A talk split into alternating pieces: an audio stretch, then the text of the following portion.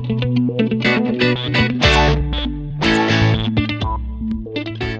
день, дорогие друзья! В эфире подкаст от проекта «Будет сделано».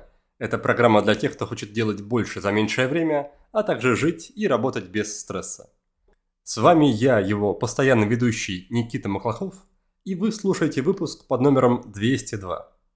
Как обычно, все упомянутые ссылки, книги, названия, рекомендации и прочее вы найдете на странице с описанием этого выпуска по адресу willbedone.ru 202. Сегодня у меня в гостях Артем Степанов, экс-гендиректор и совладелец издательства «Миф». Издательству в этом году исполняется ни много ни мало 18 лет, и Артем при этом работал в нем с самого начала. Так что он знает очень многое, если не все, о том, как же выглядит и как устроен изнутри книжный бизнес. Про книги Артем тоже знает очень многое, потому что он не просто издает их, но еще и читает в книжных клубах, которые сам и проводит. Сегодня мы обсудим прошлое, настоящее и будущее книжной индустрии, а также ряд вопросов, связанных с чтением как таковым. Например, выясним, чем полезно участие в книжных клубах и поможет ли это больше читать. Как сейчас обстоят дела на рынке книг в России? Проигрывает ли книга другим форматам контента и будут ли наши внуки вообще читать и держать в руках бумажные книги? Что такое медиазож? И, наконец, когда же искусственный интеллект напишет свой первый бестселлер. Спасибо, что остаетесь с нами. Я желаю вам приятного прослушивания и классного времени в нашей с Артемом компании. Будет сделано. Это бесплатный подкаст, который мы с моей неизменной помощницей Оксаной делаем вот уже на протяжении 7 лет, а то и больше. Чтобы мы могли и дальше продолжать работу над ним и радовать вас, наших слушателей, новыми выпусками, нам очень нужна ваша поддержка – Вариантов для такой поддержки есть несколько. Во-первых, это самый простой и понятный вариант. Вы можете стать нашим подписчиком на сервисе Boosty и перечислять на развитие подкаста небольшую комфортную для вас сумму. Во-вторых, вы можете приобрести мою книгу, которая так и называется «Будет сделано». Она доступна на Литресе в электронном и аудио варианте, а также вы можете заказать ее лично у меня в печатном виде с моим автографом. И в-третьих, вы можете стать участником одной из наших программ. У нас есть две месячные программы, это «Свобода от сигарет» и «Спи сладко». И, наконец, наша большая трехмесячная флагманская программа про привычки и личную эффективность, она называется «Курс полезного действия». Ну и, конечно, будет здорово, если вы сможете оставить отзыв о подкасте в iTunes или просто написать мне личное сообщение в Telegram и поделиться, чем подкаст был для вас полезен. Спасибо большое за вашу поддержку и за то, что остаетесь с нами все это время. Артем, Артем, привет, спасибо, что заглянул в гости. Привет, Никит, привет. Насколько я знаю, ты около двух лет, да, два года назад вышел из управления с позиции управленца в МИФе, и мне в этом плане да, хочется начать беседу с того, как ты себя ощущаешь вне этой истории – как это сказалось на, на твоем таком самоопределении, самоидентификации? Раньше, возможно, да, ты о себе думал, что вот есть я, Артем, и я, например, гендиректор МИФа. Что с этим случилось, с этим образом себя после того, как этой работы не стало? Хороший вопрос. Сейчас я сформулирую это. Ну, на самом деле, во-первых, я бы сказал так, что это очень э, классный и полезный опыт. Забегая вперед чуть-чуть, скажу, что сейчас как раз у меня период возвращения. Я остался в качестве акционера и члена совета директоров в МИФе, да. А, и сейчас, ну, там, после вот этого двухлетнего перерыва а, идет такой процесс возвращения, он пока не, не конкретизирован, там, в какой конкретно роли, но, в общем, это уже происходит сейчас, да, то есть мы там много общаемся на, на эту тему. А, но что, значит, происходило, когда я перестал, собственно говоря, управлять, да, компанией. Ну, несколько вещей. Там действительно вот эта самоидентификация одна из центральных. Э, но сначала, честно говоря, все просто. То есть э, сначала первые полгода просто хочется отдыхать, э, ничего сильно не делать, потому что ну, любая управленческая работа – это большая нагрузка психологическая. И, в общем, организм просто говорит, ребята, дайте мне, значит, выспаться там, вот это вот все. Плюс у меня наложилось так, что у меня э, буквально там через полтора месяца родился третий ребенок, и там тоже была куча э, забот, э, хлопот, ну, в хорошем смысле слова, и такое погружение, в общем, в семью, в какие-то такие простые дела, пойти погулять. Потом интересный был очень эффект, когда появилось ну, много свободного времени, вдруг сразу, причем я специально про это никак не думал, это автоматическая была такая реакция, я стал очень много музыки слушать. И я стал вспоминать, какую же музыку я слушал там в юности, в детстве. Ну, то есть в основном же мы э, на этом, скажем так, фиксируемся, потому что много э, времени проводим в этом возрасте, там, слушая музыку, да, и это такая важная, ну, для меня, по крайней мере, была важная часть жизни. И, и я прям так все переслушивал, вспоминал, что это было, там даже купил себе проигрыватель пластинок, начал значит, покупать пластинки, потому что это ну, не просто музыка, там, которую сейчас там можно скачать э, в виде файлов, а это такой прям физический объект, там, значит, большая картинка красивая, и это какое-то такое прикосновение, что ли, да, контакт с чем-то важным. Я для себя сделал такой вывод, что это что-то, что очень много лет было как-то задвинуто на, на задний план, скажем так, да, ну, то есть семья, дети, работа, там, ну, на музыку, в общем, времени не оставалось, только, значит, появилась возможность, такая форточка открылась, и туда, значит, это пошло. А вот. Это был такой прям очень яркий, э, яркий момент, который продолжался полгода, там даже больше. Что происходило еще? Там тоже еще есть интересная, не связанная вообще никак с бизнесом история, она очень важна, которая сейчас тоже вышла на такое одно из центральных мест. Это мой друг хороший, Дима Пухов, а, предприниматель, и он там э, много лет для себя активно занимался темой генеалогии, изучения своей семьи. Угу. Мы, мы с ним, да, общались в рамках подкаста. Да, да, вот. И, в общем, как-то раз это было, кстати, ровно три года назад, это было в мае 2020 года, он там в узком кругу значит, друзей решил рассказать, вот, что это такое, почему он этим занимается, почему считает это важно. Прочитал он такую мини-лекцию на, на час в Zoom, и как бы мы такие прям, ну, я, по крайней мере, так загорелся этим всем тоже, начал заниматься. И как раз э, в 2021 году э, Дима уже проводил свои живые такие группы, курс. И я пошел к нему на курс. Ну, это тоже так сильно на меня э, повлияло, и до сих пор это такая важная часть как бы не, не, не рабочей жизни. Это контакт поддерживать с родственниками, искать вот эти сведения, всякие есть белые пятна в семейной истории, да, вот. Кроме, естественно, традиционных крестьянских э, таких линий, там есть линия казаков у меня. Короче, вот это прям э, тема с родом, с изучением генеалогии прям так плотно вошла в жизнь тоже, видимо, какой-то доступ открылся, да, к чему-то новому, и вот оно прям так встроилось в меня и, и сильно повлияло как раз вот, отвечая на твой вопрос про самоидентификацию вообще, про, про себя кто я и что я хочу делать, куда я иду. И, и дальше, если посмотреть, то летом 21 года, да, это был летом, еще я э, как-то тоже так совершенно не запланированно э, вступил в бизнес-клуб. Это оказался клуб первых. Просто я увидел рекламу, она меня как-то зацепила, и я буквально там сказал, о, хочу попробовать. Да? То есть было такое ощущение, что это что-то сейчас действительно интересное для меня и нужно. Вот, и попав э, в этот бизнес-клуб, э, вдруг случайно или не случайно оказалось, что как раз они хотели давно э, запустить книжный клуб у себя.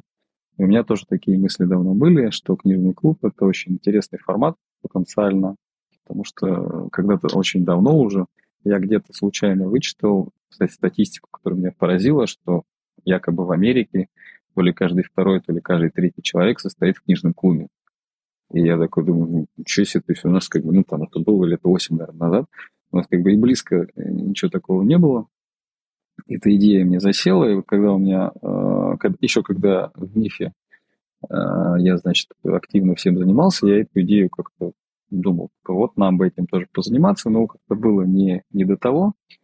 И когда я вышел, значит, из операционного всего, процесса, я как-то, ну, как бы эту идею, она меня не, не покидала. Вот. И в итоге мы сделали книжный клуб в клубе первых, и до сих пор он прекрасно себя чувствую. То есть каждый месяц там идет э, выбор книжки, мы эту книжку читаем, и встреча, обсуждение живое в офлайн. Получилось так, что как раз в процессе ну, там, ведения этих книжных клубов, как бы осмыслением, там параллельно э, общались э, с одним из основателей клуба первых, которому показалось, что это очень интересный перспективный формат вообще, в принципе, для сообщества. Э, смотрели, как бы, что из этого можно сделать. Таким образом, получилось, что вот этот книжно-клубный как бы, продукт, не знаю, формат, он как-то очень быстро стал развиваться. Ну, то есть и мы увидели, как круто он работает. То есть на примере вот конкретно этого сообщества. Вот. И почему это тоже важно? Потому что э, я вдруг понял, что я там больше 15 лет занимался так или иначе созданием контента, назовем так широко, да, то есть производство книг – это создание контента.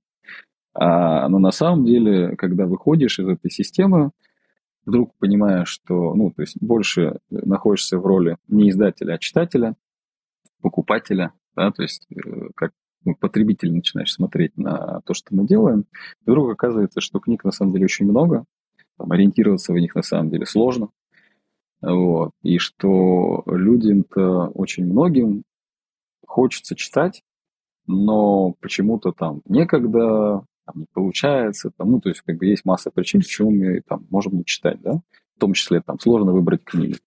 И я понял, что, во-первых, у меня есть история про то, что мне самому это по-прежнему интересно, хотя первое время, я честно скажу, у меня от книжек как бы была аллергия такая, то есть книжки, ну уже сколько можно книжек, то есть я прям несколько месяцев ничего не читал, не хотелось, а потом, когда как раз ну, прошел первичный период отдыха, прям я понял, о, мне по-прежнему это нравится, я по-прежнему хочу в этом разбираться, я начал отслеживать все там новинки по теме бизнес-саморазвития, которое мне интересно, да, я начал думать о том, что с этим делать. В итоге я запустил свой телеграм-канал SEO Reads, который я, честно сказать, так э, вяло очень веду, но как-то тем не менее я понял, что мне по-прежнему важно быть в книгах и в них как бы быть таким навигатором, скажем так, и для себя, и для, может, кого-то еще.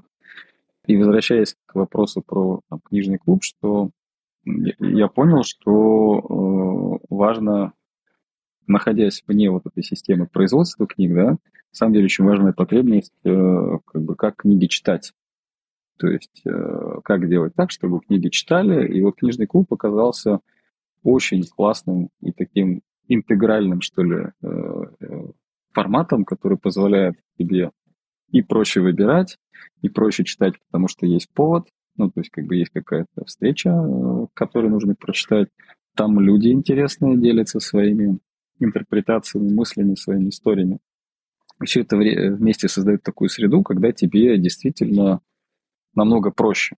Да? И, и плюс, что очень важно, поскольку мы читаем регулярно, то есть каждый месяц, да, это превращается, если ты регулярно выходишь на эти встречи, превращается в привычку.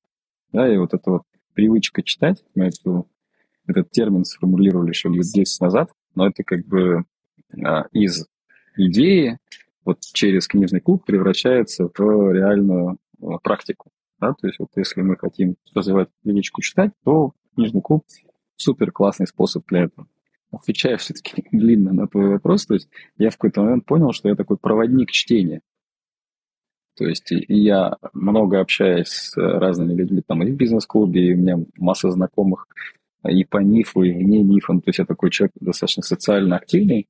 Я обнаружил, не могу сказать, что это было удивление, но тем не менее, что ко мне очень часто обращаются с вопросами помоги с книгой, там, а что почитать, а что, наоборот, написать. Ну, то есть вот, всякая околокнижная тематика. И люди просто ко мне по-прежнему с этим активно приходят. Я э, такой человек, который может с этим помогать. Да? Такой проводник чтения – это часть какой-то такой новой а, идентичности, которая случилась вот за этот период.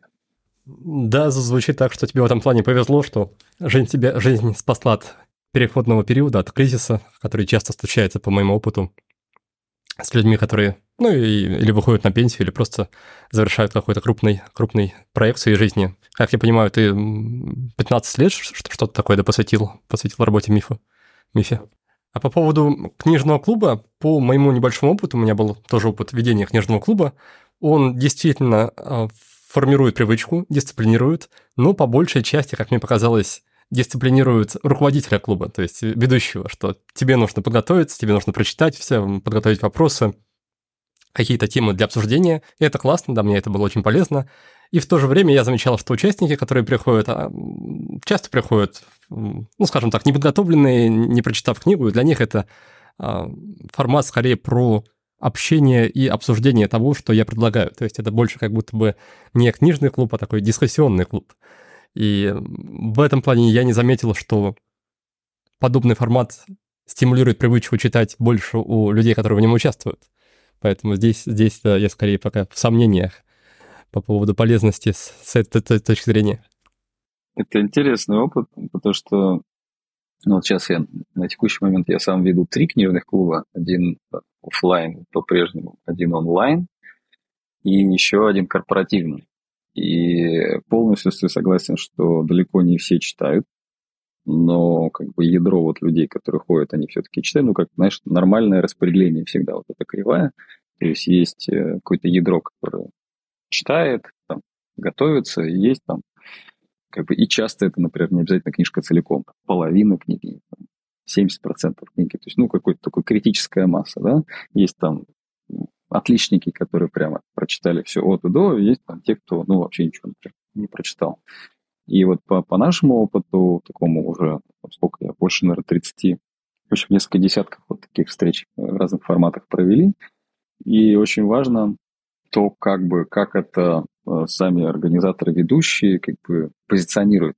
Потому что, вот, как ты правильно сказал, дискуссионный клуб – это на самом деле точное достаточно определение. Почему? Потому что я когда задумывал то, как я бы хотел вести книжный клуб, я понял сразу, что это не место, где э, какой-то умный дядя, значит, рассказывает всем, о чем хотел сказать автор. Ну, то есть вот типа есть такие форматы, когда человек готовится, там показывает даже слайды, ну, ну фактически такая мини-лекция, саммари там книги, и все остальные слушают это с интересом, и как бы тем самым получают какую-то пользу для себя, да, и дальше это может быть в формате там вопрос-ответ, типа, а как вы думаете, там это, а я вот прочитал, там думаю, то, ну, такой, вот такой формат, лекционный скорее, с Q&A. И я понял сразу, что это вообще не тот вариант, который мне интересен, а интересен вариант, когда люди все, вне зависимости от того, насколько они там подготовились, не подготовились, они все полноценно участвуют именно в э, обсуждении. Да? И всегда происходило итерационно, то есть мы смотрели, как что работает, но в итоге остановились на формате, который смешивает книжное с дискуссией, да, как это проявляется. То есть сначала мы всегда обсуждаем общее впечатление от книги, что понравилось, что не понравилось, ну, какие-то такие ключевые моменты, да. И э, дальше идет, на самом деле, всегда вопрос в сторону того, какая тема в книге поднимается, подумайте еще раз, например, там Адам Грант, да, то есть вот тема про то, как важно не залипать в каких-то уже, может быть, устаревших стереотипах или там э, привычках э, мышления, да, и постоянно быть гибким, вот. И на эту тему задается вопрос, который уже адресуется к опыту участников. То есть, а, а как бы какие у вас были истории в жизни, когда это вам, например, сильно помогло? Гибкость ума, или там, наоборот, была какая-то э, кризисная ситуация из-за того, что вы застряли в каком-то вот, ну, своем э, жестком представлении. И, и тем самым получается, что даже люди, которые не читали, могут полноценно участвовать, потому что ну, опыт есть у всех, да, и люди, когда приходят на книжный клуб, они, в общем, уже как-то мотивированы в нем поучаствовать. Вот. И, как правило, в конце мы закругляем как бы, эту всю историю тем, что что с этим можно поделать, ну, в смысле, с какими-то нашими новыми знаниями, сознанием, может быть, там в каком-то прям очень конкретном ключе или скорее, что я там переосмыслила, может быть, в процессе этого обсуждения. Ну, то есть такая получается простая достаточно структура, но которая позволяет включать э, людей разные степени вот как раз подготовленности. Вот. И наш опыт как раз показывает, что действительно есть ну, ротация, безусловно, то есть люди там кто-то приходит, кто уходит, но вот костяк людей, которым эта э, тема чтения именно книжного клуба интересна, они как бы так или иначе всю вот эту кашу как бы заваривают, и она, ну, такая, получается прям густая, в хорошем смысле слова, да, э, вот, поэтому если у тебя как-то будет э, желание зайти на второй круг, то могу там поделиться какими-то советами, может быть, по-другому будет. А для тебя это сейчас, сейчас скорее такая приятная форма досуга и общения с людьми, или ты видишь в этом какие-то перспективы с точки зрения, не знаю, роста масштабирования в какую-то сеть сообществ? А, я, например, знаю, что я думаю, ты тоже знаком с проектом «Школа великих книг», который сейчас уже претерпел кучу трансформаций, скорее разбился на множество локальных там подсообществ и подпроектов. Но это мне первое, пер, первое, что приходит в голову в качестве примера более-менее такого масштабного и успешного книжного читательского проекта. Есть у тебя в этом плане какие-то идеи о том, как можно реализовать что-то похожее, ну или просто масштабное, связанное с книжными клубами? Да, есть. И сейчас я рассматриваю вот этот опыт, который hands-on, как говорится по-английски, свой личный, как такой proof of concept. Ну, то есть, что есть идея, и вот так она работает. Причем работает и в офлайне, и в онлайне, корпоративно. И, на мой взгляд, это имеет очень большую перспективу в плане, когда мы обсуждали что с этим можно делать, естественно, была э, мысль, давайте превратим это в продукт, начнем как бы масштабировать, зарабатывать на этом деньги, но с разных сторон, когда посмотрели, конечно, людей, которые готовы были бы платить ну, какие-то существенные деньги, за это ну, вряд ли будет много. Да, то есть скорее это такая приятное какое-то времяпрепровождение, да, и поэтому скорее это видится как социальная история, больше про сообщество, да, но при этом, э, что там может быть действительно интересно, это то, что есть масса людей, которые сами по себе, как энтузиасты, вот организуют что-то похожее. Ну, то есть там для друзей, там кто-то для, э, для своего какого-то сообщества местного, да, кто-то в компании. То есть есть люди, которым самим по кайфу читать, и они хотели бы как-то вот это делать. И это с одной стороны. С другой стороны, есть э, масса как раз вот людей, которым хотелось бы читать, но не хватает какой-то инфраструктуры. Я это чаще всего сравниваю с фитнес-клубом. Да, то есть вот ну, там хочется мне как-то собой позаниматься, а, значит, силы воли не хватает, выйти на пробежку сложно, но вот если ты покупаешь абонемент фитнес-клуб, то вероятность как бы она сильно растет, потому что там есть какая-то групповая не знаю, йога, групповые какие-то занятия. Ну, то есть у тебя есть место, куда ты можешь прийти и, по крайней мере, быть в этом, ну, скажем так, намерении, да, чем-то заняться. Не факт, что ты чем-то начнешь заниматься, но вероятность повышается.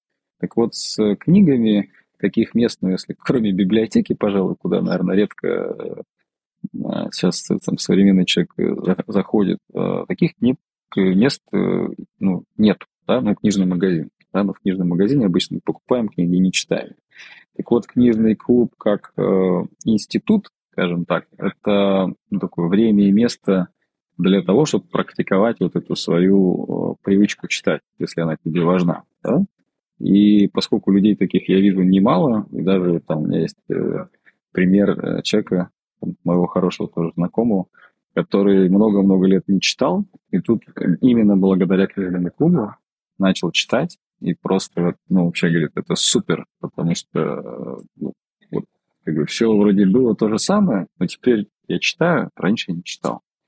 И когда мы берем вот э, людей, которые хотели бы читать, и энтузиастов, которые готовы это организовывать, да, то чего не хватает, на самом деле, э, на мой взгляд, это э, ну, некой такой технологии, которые был, можно было бы брать и легко масштабировать. Как ты говоришь, школа великих книг. Я, кстати говоря, знаю не очень много. Я смотрел разные дисциплины. Есть чуть ли не десяток сайтов, да, уже, то есть, как, которые, видимо, самостоятельно стали развиваться.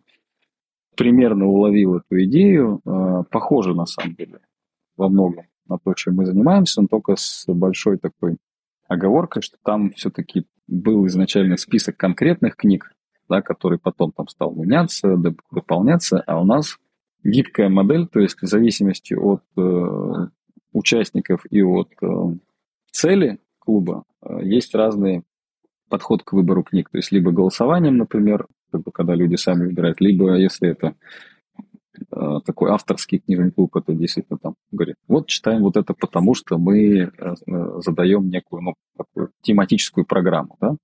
Получается, что, возвращаясь к технологии, что э, если людям дать, вот в чем я вижу большой потенциал, понятный, опробованный уже сценарий, что, смотрите, книжный клуб работает вот так.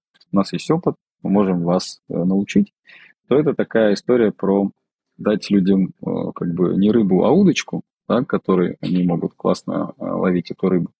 И в чем интерес, почему это может быть и для бизнеса интересно, то есть не продавать книжные клубы как ну, билеты на них, да, но если эту историю действительно сделать массовую, количество книжек начнет расти, которые будут люди покупать. То есть это развитие рынка чтения в целом. То есть ты еще не теряешь надежды по поводу развития книжного рынка в России? Абсолютно нет. Кстати говоря, ни, никаких нет особо предпосылок к тому, чтобы он не развивался. То есть он на самом деле себя хорошо чувствует. Вот. Единственная сейчас э, такая проблема, которая есть, это приличная часть западных правообладателей пока еще ну, не хочет по-прежнему продавать права. Но, во-первых, что важно, за этот год уже сдвинулась ситуация в лучшую сторону. То есть часть тех, которые э, говорили, что нет, они потихоньку начинают размораживаться. Часть там вообще нормально продолжает работать. То есть это... Будем надеяться, что это все-таки временное явление, которое э, достаточно скоро э, как бы пройдет. А так в плане именно чтения, интереса к чтению, э, продажи книг, все в целом-то хорошо.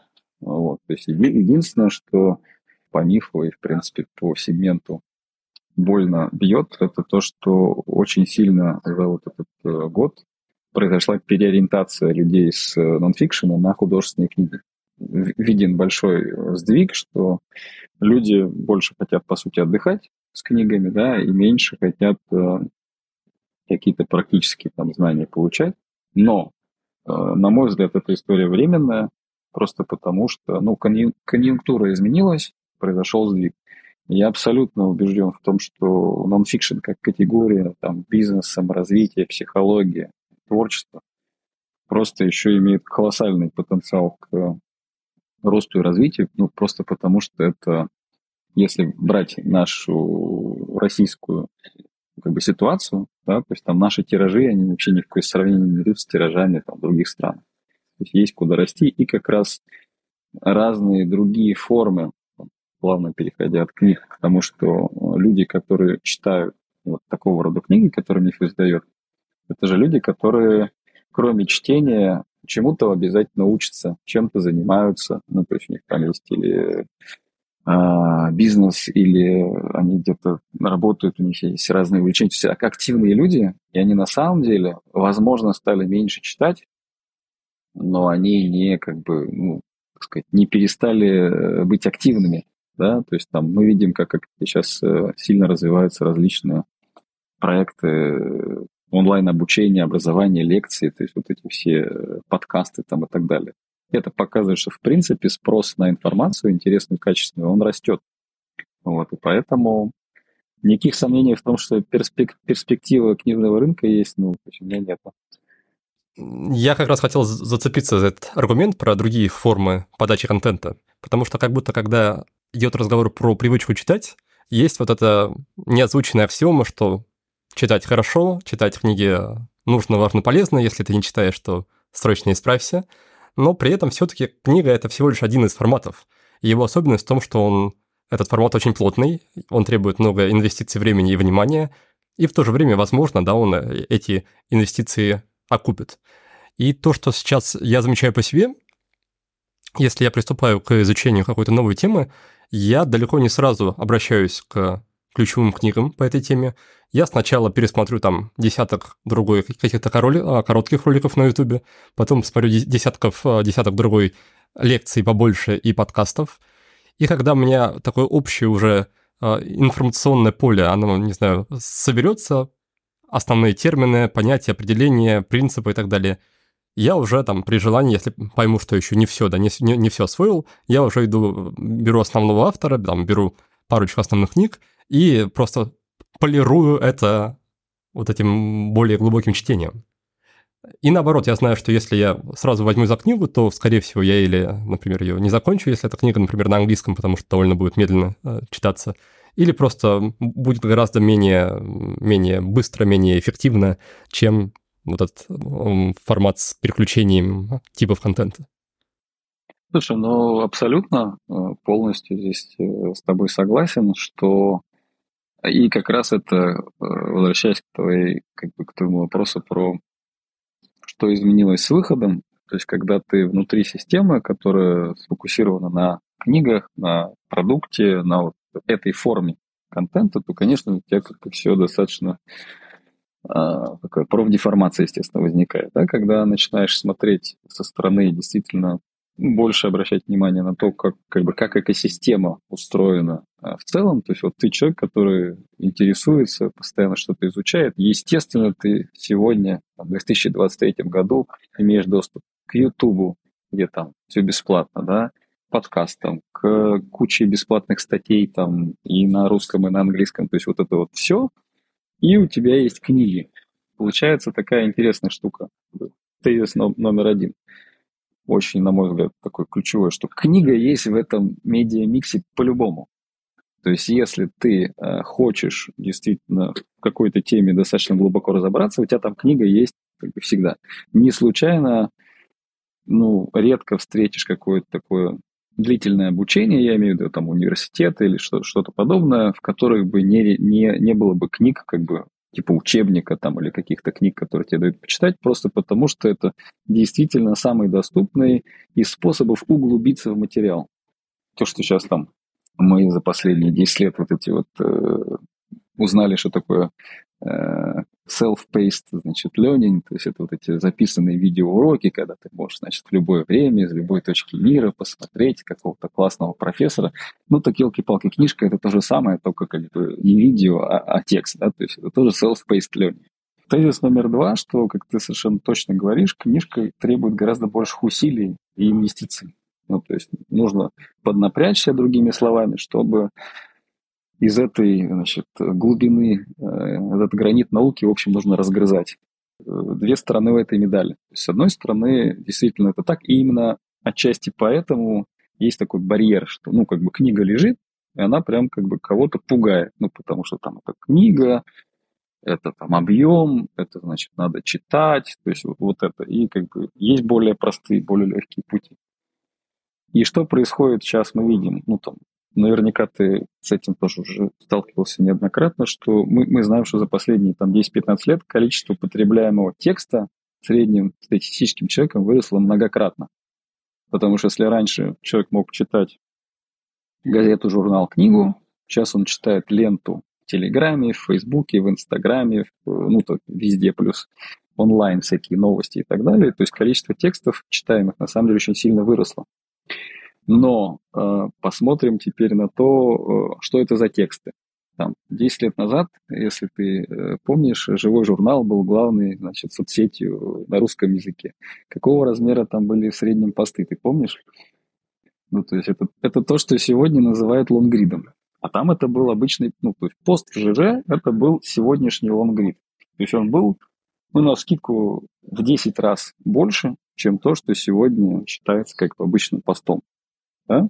Потом появился а, Facebook, там, соответственно, уже как бы поменьше, потом Instagram там еще поменьше, Telegram там. Ну, то есть мы видим, что средний размер э, единицы контента, он сильно сократился. И это, ну, это дух времени такой, да, то есть если мы возьмем видео, э, короткие ролики, ТикТок там и так далее, это там вообще все возведено как бы, ну, в некий абсолют, то есть очень все клипово, да, и поэтому, собственно, это клиповое мышление, про которое много говорят и пишут, оно и во многом формируется. То есть мы большую часть своего внимания и времени тратим на формы контента, которые такими мельтешат у нас, да, как бы в голове перед глазами. А когда я на это смотрю, я понимаю, что как раз книга является таким форматом, который тебя э, из этой клиповости э, выдергивает. То есть книга это по умолчанию то, что требует сфокусированного внимания, по там 2-3 минуты ну, совершенно как бы неудобно, некомфортно, нужно хотя бы там 10, 15, там 30 минут читать, то есть тебе нужно погрузиться, заземлиться, внимание твое становится длинным. И, в общем, это одна из тем, как раз, которую я за эти два года активно развивал на эту тему, много выступал. Это такое э, медиа-ЗОЖ. То есть вот я это сравниваю с тем, что есть э, диета, которая на самом деле диетология возникла там, ну, от силы лет 50 назад. То есть когда люди, в принципе, стали так хорошо есть, что как бы стали есть э, слишком много и слишком как бы, всего разного, вдруг поняли, что нужно как-то это фильтровать. Научились отделять значит, э, длинные углеводы от, э, значит, вот этих быстрых углеводов, поняли, что такое там хорошие жиры, плохие жиры и так далее, и так далее.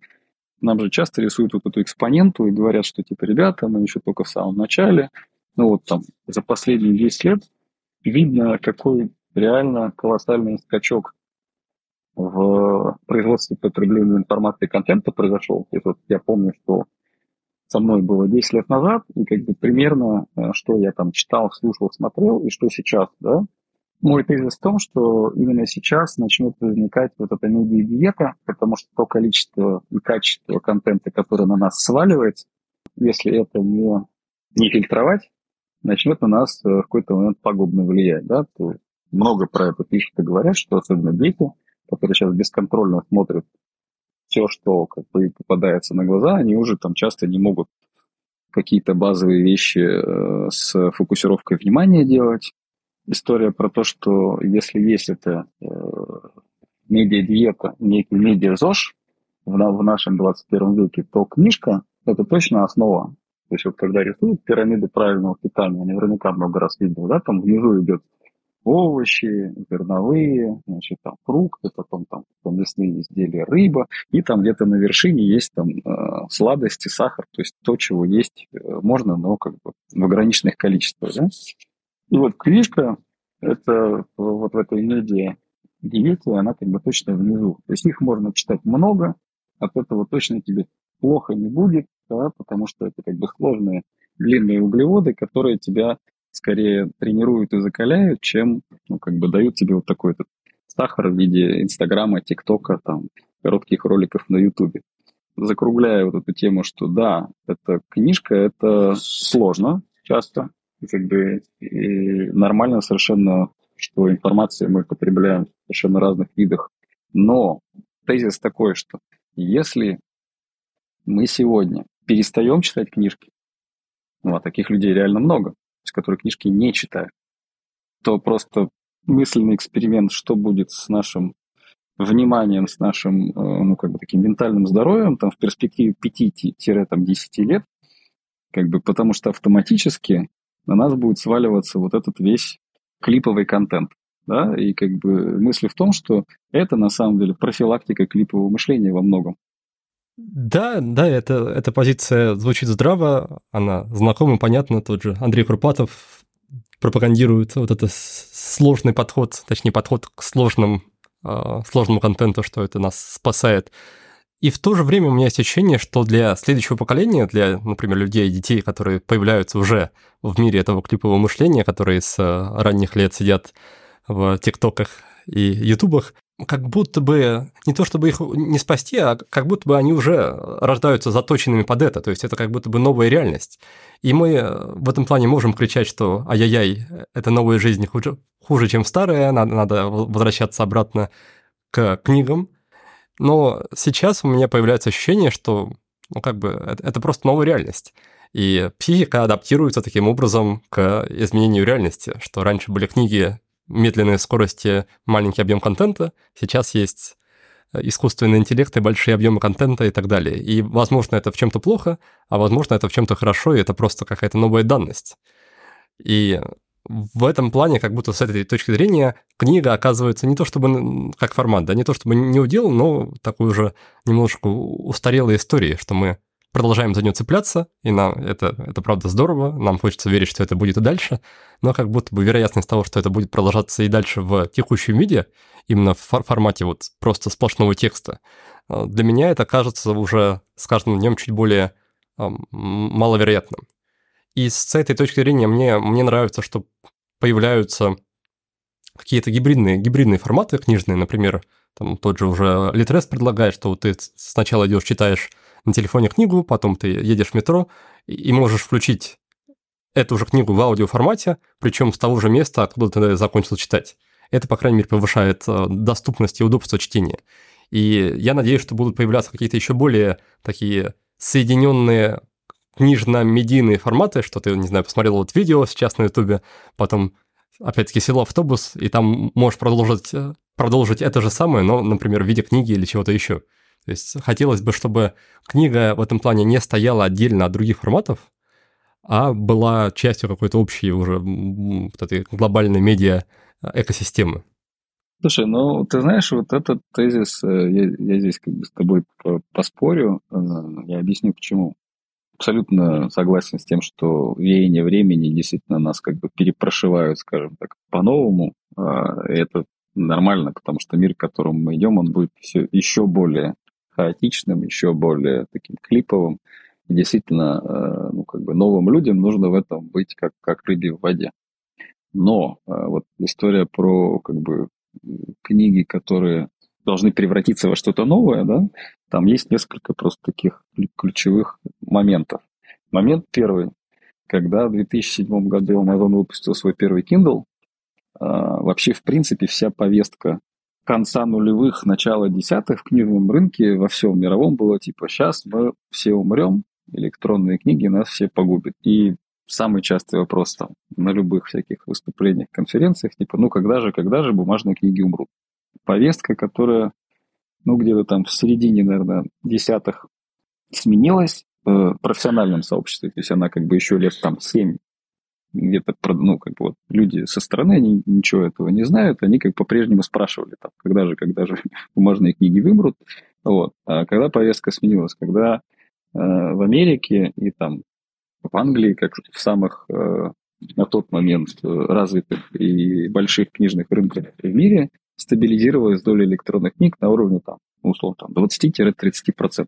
Получается, что э, вдруг Э, все увидели, что э, они не собираются отъедать весь пирог, да, и что еще важнее, что они весь пирог увеличили.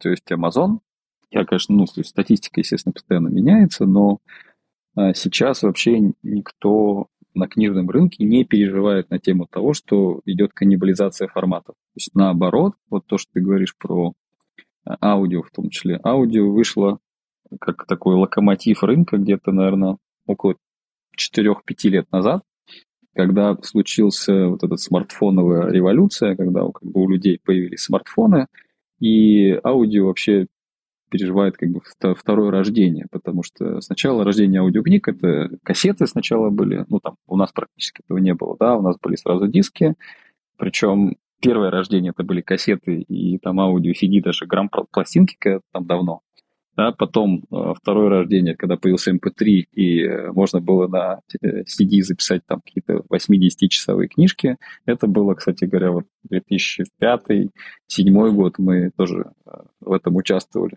еще вместе на заре как бы, становления. Потом это все очень быстро умерло, потому что вдруг люди поняли, что вот эти вот диски с MP3 эм людям неудобно слушать, ну, то есть в машине неудобно, как бы вставлять какие-то специальные плееры неудобно. И пока был вот этот гэп между тем, чтобы уйти от носителя и прийти к чему-то, что людям действительно повседневно удобно пользоваться, оказался это смартфон. И как только в смартфоне появился быстрый мобильный интернет и доступ, собственно, к музыке, там, к аудиофайлам, да, вдруг, значит, стало очень быстро, удобно и классно на пробежке по дороге на работу, ну, то есть в любых, там, во время уборки дома включать не музыку, а аудиокнижку, и просто бум. То есть книжный рынок последние несколько лет очень сильно развивался именно благодаря аудиокнигам.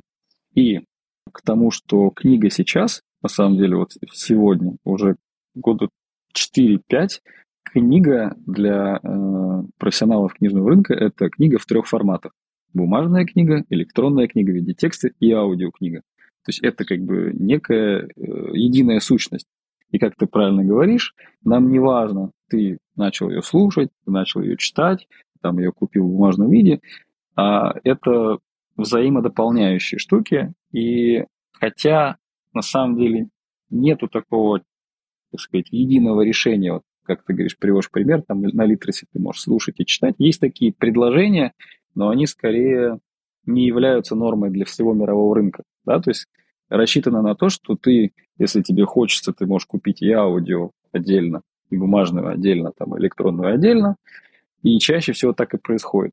Но история про то, что книжка стала действительно гораздо более доступной благодаря электронке и аудио, это прям вот достижение, огромное достижение последних 10 лет в книгах, да, потому что сегодня ну, у нас это Литрес, э, на английском языке это Amazon, я действительно могу за одну минуту купить книгу и начать ее читать. Вот ты мне сейчас порекомендуешь какую-то книжку, я зайду на Литрес, если она там есть доступна, нажму «Купить», и через там 30 секунд я начну ее читать. То есть такого колоссального э, ускорения ну, как бы не было 10 лет назад. То есть нужно было либо пойти в магазин, либо заказать доставку там, на Озоне, на Амазоне, подождать. Ну, то есть это прям такой целый процесс.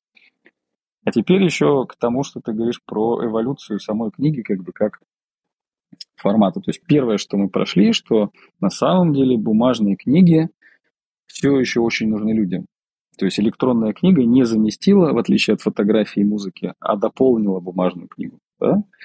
И второе, что куча было этих экспериментов в плане того, что книга 2.0, как бы как это будет, всякие ссылки в книгах, QR-коды в книгах, значит, анимации в книгах. Когда вышел iPad, если ты помнишь, появилась вот эта Алиса, интерактивные там всякие иллюстрации. Все начали на перебой делать э, всякие энциклопедии анимированные, всякая вот такая вот мультимедийная пошла штука.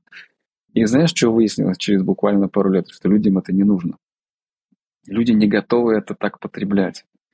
Мы в МИФе тоже делали многие разные эксперименты, и на тот момент когда мы вставляли в книгу там типа по этой ссылке вы можете там скачать какие-то доп. материалы, там, не знаю, графики, там еще что-то, или там посмотреть какой-то ролик.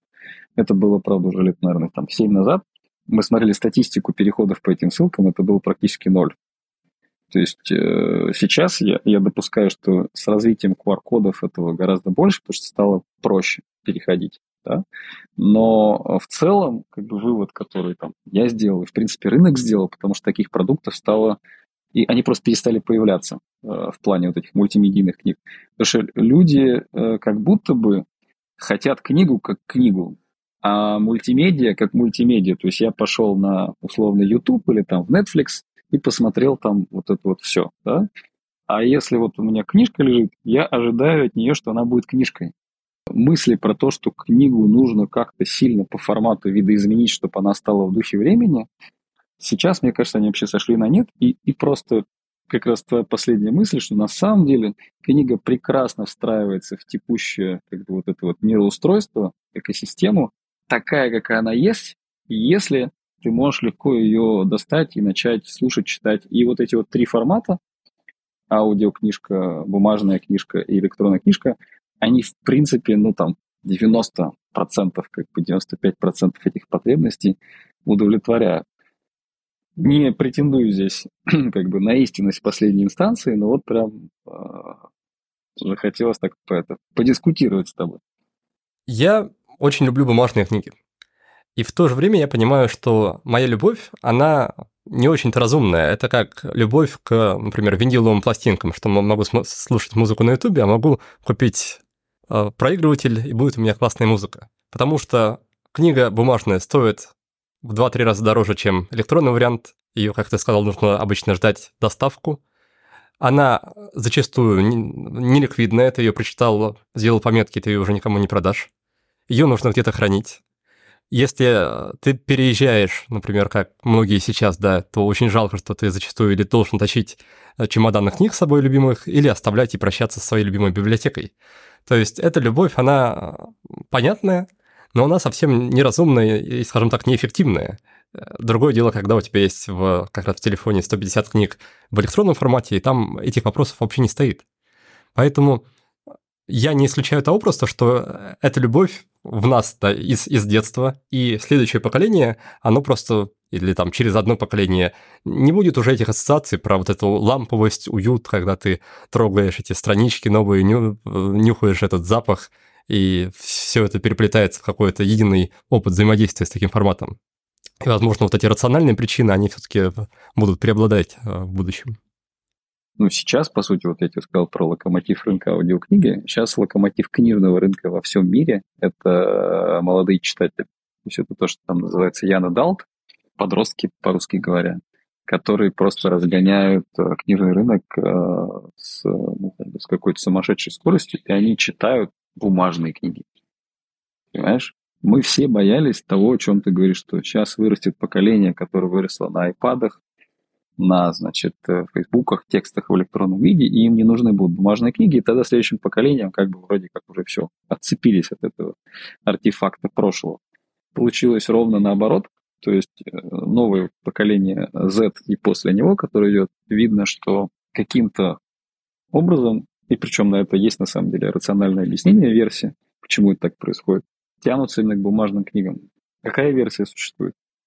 Что именно по той причине, что э, вокруг этих молодых людей очень много цифрового, большая часть жизни происходит в цифровом виде. Вот там мой пример, там, у меня старший сын играет в мобильные игры.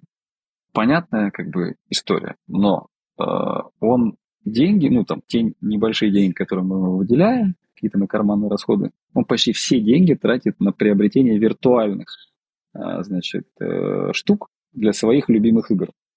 То есть он, он кучу своего времени, внимания как бы, и эмоций вложил в это. То есть для него эти цифровые активы, как мы бы сказали, как взрослые люди, они являются очень дорогими. Да?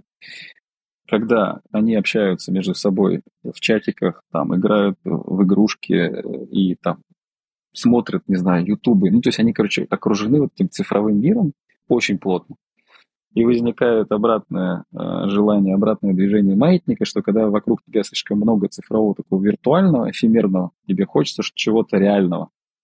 И вот книга, это как одна из версий книги, это такой очень физический, очень тактильный артефакт, вот как виниловая пластинка, да? Кстати, виниловые пластинки растут, ну, там, за последние 10 лет прям очень э, отчетливый тренд роста. Это, конечно, не рынок-рынок, там, как э, стриминг сейчас, но это просто тоже еще один маркер того, что люди хотят возвращаться к вот этим физическим артефактам. И э, книга, на самом деле, я, я про это тоже много размышлял, и моя версия того, почему книга не цифровизовалась и не будет, скорее всего, цифровизована, в очень простом факте. Если мы посмотрим на историю фотографии, фотографии всего 200 лет ну, как вообще возникла фотография, фотография очень быстро цифровизовалась. Музыки записанной еще меньше, ей там 100 с чем-то лет, да, она очень быстро цифровизовалась. А книги, извините, много тысяч лет. И это, что важно, еще как бы на подкорке, там, в генах у нас, скорее всего, записано, что книга, она начиналась как нечто священное. То есть это что-то очень важное, что очень важно хранить и передавать, потому что там знания, там это было связано с верой, с духовностью, да, и вот как бы и сейчас, когда у нас книжка, это, ну, что-то такое очень обыденное, там, дешевое, простое, действительно, то есть мы, конечно, к этому так не относимся, но, возможно, где-то там мы все еще видим в этом что-то важное, важнее, чем ее функционал, вот как ты говоришь, то есть, ну, с точки зрения функциональности это действительно не очень удобно. И я сейчас сам, поскольку я читаю вот там одну-две книжки в месяц я читаю. Я себя ловлю на том, что мне приятно очень читать бумажные книги, но поскольку я часто делаю там пометки, и потом, например, что-то нужно запостить куда-то, перебивать вручную меня, ну, очень как бы напрягает, да? Поэтому я чаще всего переключаюсь на электронную версию, потому что в ней мне удобнее делать пометки. Но, э, возвращаясь к тому, что есть вот это сочетание физического и цифрового, у меня э, шкаф книг, да, я прям его вижу как вот примерно как коллекция виниловых пластинок, которые ты сказал. То есть это не то, что я ну, обязательно именно в этом виде э, читаю, но это то, что я хочу иметь вот как бы как свое такое, как моя прелесть, да, то есть вот мне это нравится, мне важно это именно физически видеть, как бы ощущать.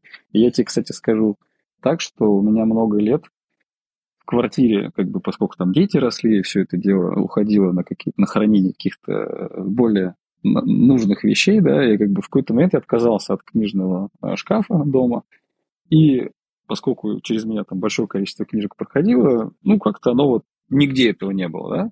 В какой-то момент я почувствовал прямо вот, ну, как бы, такую тягу к тому, что подожди, вот сколько там, 15 лет, ты что-то делаешь, ну, то есть как бы хочется взять и посмотреть, а где же вот эти книги все, то есть как бы, чтобы они стояли э, на полке одним рядом, и ты мог взять, о, вот это 10 лет назад было там, а вот это, то есть это другая потребность, не я возьму, прочитаю, как бы, и, ну, такая очень функциональная, а как бы она более эмоциональная, и она, естественно, не распространяется на все книги. То есть там большая часть книг действительно можно просто прочитал и отдал кому-то, да. А вот есть что-то такое у каждого из нас более такое важное, да, что там сильно повлияло, или просто приятно хочется вот именно иметь дома как красивую картину, да, и вот, вот в этом смысле книжки, мне кажется, очень долго еще ничего не сможет заменить. У тебя трое детей, двое из них как раз в читательском возрасте уже, уже плюс-минус владеют, владеют этими способностями. Что ты делаешь в своей семье, чтобы добавить этого элемента, привить вкус к чтению, вызвать интерес? Слушай, классный вопрос. как это часто же бывает, сапожник без сапог. Я, например, смотрю, у ровесники, типа в самолете, там сидит там человек и читает. То есть у меня в семье такого пока нет. Но что есть? Э, интересно наблюдение. Во-первых, у меня старший сын очень любил, когда я ему читаю, то есть с очень раннего возраста, там, полгода, там, 9 месяцев. То есть я постоянно ему читал книжки на ночь. И он до сих пор вчера, парню 11 лет, он засыпает обычно вот, вот так, типа, то есть он ложится и засыпает. Он вчера подходит, папа, почитай мне книжку, пожалуйста. То есть у него вот это вот э, ну, какая-то прям такой ритуал, ему это нравится, и сам он читать не сильно любит, то есть как бы читает мало, но книжный шкаф есть в детской комнате, у меня большой книжный шкаф, то есть книжки это, ну, некий такой, то, что есть в доме, да, это как бы такой первый момент. Здесь лирическое отступление, как, как я был в детстве, вообще не любил книги читать. То есть вот мы, мы росли с братом, и брат у меня читал много, он прям книжки покупал, ему нравился там фэнтези, Толкин, там всякие вот Конан, там, ну, конечно, куча книг было дома. Я не читал почти ничего, кроме, значит, мне нравился «Волшебник изумрудного города», серия вот эта. И «Пеппи. Длинный чулок» у меня была книжка у бабушки в Анапе. Вот. И что мне нравилось, мне всегда очень нравились комиксы. Но поскольку это было начало 90-х, как бы там буквально там 10 выпусков черепашек ниндзя, не знаю, там Микки Маус, ну, то есть что-то такое очень эпизодическое, и я это все скупал, естественно, быстро пролистывал, прочитывал и все. Важнее было визуальное, да, то есть мне текстовые книжки, ну, как-то вообще не очень заходили в детстве. И я начал читать только э, когда на первом курсе института как-то мне было скучно сидеть на лекции по ОБЖ, я, значит, взял у своего соседа книжку, это оказался ремарк «Три товарища». Я ее прочитал, и к чему это все? К тому, что у нас дома очень много книг всегда было. И мама все время сокрушалась, как же так, Тёма, ты не читаешь, ты пропустил Джека Лондона, ты пропустил там это, того всего. Я говорю, ну, мам, ну, ну что делать? Типа, вот, ну, мне не так. У меня интереснее видеоигры были намного. Вот. Но когда у меня возник вот этот вот импульс, то есть я такой, о, мама, что у нас еще есть почитать? И она такая, да, вот, пожалуйста, там шкаф такой, такой ремарка, значит, «Жизнь взаймы», по-моему, я прочитал, потом я там прочитал «Мастера Маргарита». Ну, то есть я начал читать, да, и у меня был как бы некий... Я приходил э, к маме, как бы, то есть у меня был некий такой, не то что проводник, а скорее просто понимание, что если я хочу, я могу как бы вот, ну, кому-то прийти, потому что я в этом тогда ничего не понимал. Да? То есть как бы некая точка входа. И вот э, я понимаю сейчас, что да, у сына сейчас, так же, как и у меня, видеоигры там гораздо э, на более высоком месте, чем книги, но я точно знаю, что как только у него возникнет какая-то идея или мысль, что, а, мне бы что-то почитать, он знает, что как бы это ну, в доме как бы есть, да. Вторая история про дочку, она сейчас пойдет в первый класс, она пока читает так как бы не очень, то есть только учится. Некоторые слова читает, некоторые нет. Как раз сейчас э, там, подготовка к школе идет. Вот. И она, с ней была чуть другая история. То есть она, например, когда была маленькая, где-то лет, наверное, до трех, она вообще не хотела, чтобы ей читали на ночь. Уже когда она подросла, я стал там укладывать ее и начал читать, ну, им обоим, получается, книжки. И вот сейчас она тоже уже в это втянулась спустя несколько лет. То есть она прям такая папа. И сейчас, кстати, она вчера, а, значит, она сейчас частенько просит э, поставить эти аудио, аудиокнижку, ну, аудиосказку, да, там включаешь какую-нибудь Яндекс Музыку, включаешь, и это тоже про присутствие а, вот этой книги и, в принципе, чтение книг в, в жизни. И завершая мысль, у нас была очень интересная книжка, где-то лет, наверное, пять назад мы издавали. Она называлась «30 тысяч слов». Это была книжка про то, а, что и как влияет на развитие а, речи и у детей. Вот. Нам, например, у племянника была ситуация, когда он до двух лет э, не говорил. Вот в этой книжке, почему она так называется, 30 тысяч слов, меня это, конечно, поразило. Написала ее э, женщина, автор, которая занимается, она врач и лечит нарушение слуха и речи у детей. Ну, то есть там бывают совершенно глухие, там, или наоборот, кто не может говорить. И вот такие сложные случаи, а, значит, она прям решает. И она говорит, что согласно всем нашим исследованиям, ключевой фактор того, что ребенок хорошо и ну, как бы своевременно начинает говорить, это то, сколько с ним говорят. То есть вот если он слышит на протяжении этих первых двух лет как минимум 30 тысяч слов. Имеется в виду 30 тысяч разных слов или просто количество слов? Я не помню, честно говоря, там детали. То есть смысл в том, что она говорит, очень многие взрослые люди считают, что ребенок ничего не понимает, он еще маленький, как бы что с ним разговаривать. Да? И вот э, это же связка с тем, что разговаривать и читать это же примерно одно и то же. То есть это значит что-то как бы в эту почву э, наливать, да, поливать ее чем. И почему у меня это параллели? Потому что кроме ну, этих наших основных функций, там, как э, речь и, и, и как бы слух, да, э, вот этот вот некий объем, когда сначала ты читаешь ребенку, возможно, я так думаю, у меня есть такое ну, как бы ощущение, что он потом перерастет в то, что ну, в какой-то момент ему захочется, и он начнет как бы сам это читать. А вот если этого совсем не будет, ну, то есть, как если не читают э, ребенку, да, то это будет гораздо, скорее всего, сложнее. Вот, и поэтому моя история пока сейчас в том, что я как бы сам много э, читаю как-то, и это не навязываю, просто ну, естественным образом происходит там, мы читаем детьми. То есть я, я в семье, ну вот сколько у меня, старшему 11, средний там 7, вот все эти годы я детям регулярно там читаю книжки на ночь, да, и это создает какой-то вот ну, такой объем, что ли. И хочется, мне хочется верить, что это точно свои плоды даст. Вот. А в какой форме и когда, не знаю, но я, честно говоря, как-то на эту тему спокоен, вот, потому что я знаю свой случай, там 18 лет мне захотелось читать, я начал читать. Значит, и они в какой-то момент начнут. Да, меня в такие моменты обычно успокаивает история, изложенная в книге «Ученица», э, не помню автора, про, про девушку, которая выросла в такой религиозной около сектантской семье, где не поощрялась вообще учеба, обучение, чтение. И в итоге она до 18 лет, по-моему, вообще, вообще не училась. И потом за короткое время стала чуть ли не профессором.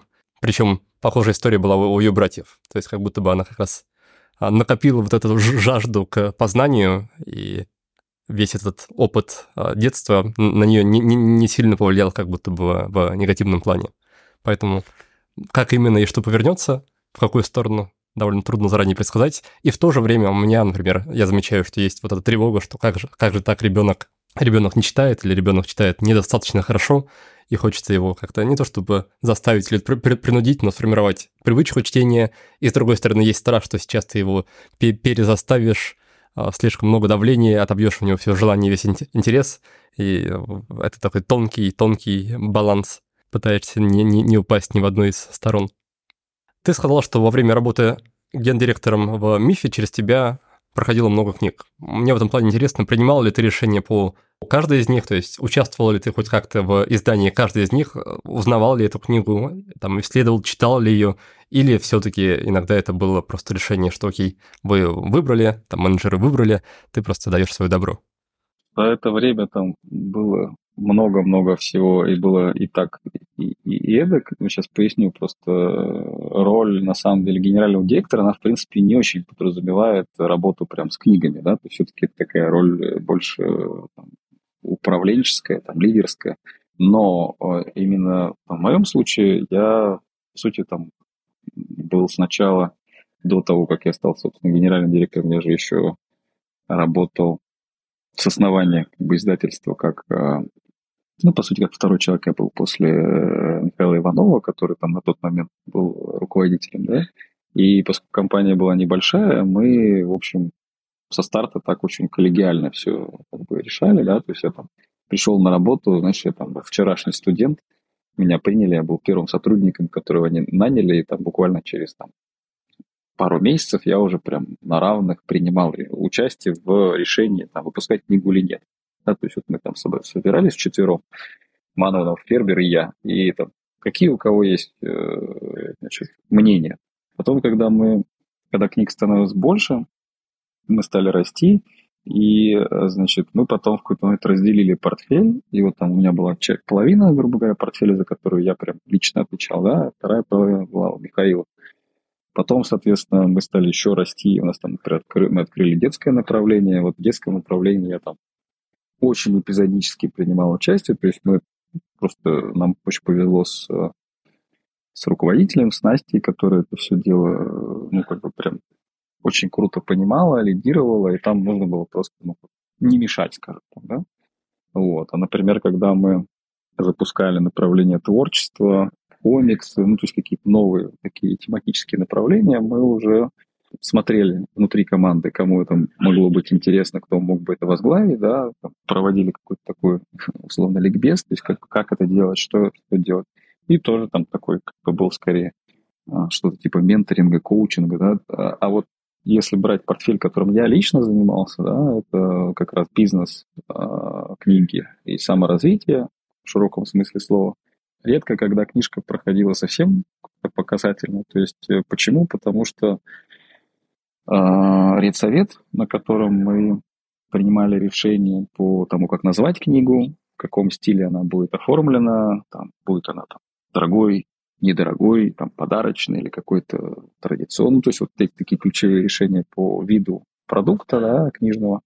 Да, конечно, в этом я принимал прямое участие. То есть я там, как бы, я не хочу хвастаться, но, в общем, очень большое количество названий я лично придумывал. Ну, то есть, как бы это была такая моя одна из ключевых ролей э, в управлении портфелем, то есть это выбирать книги и э, придумывать для них позиционирование. Естественно, ну, далеко не я один это делал, но вот я там принимал прямое участие, поэтому я знаю вот там те книги, которые мы занимались, я их знаю там по обложкам, по названиям, там, ну, почти все, наверное.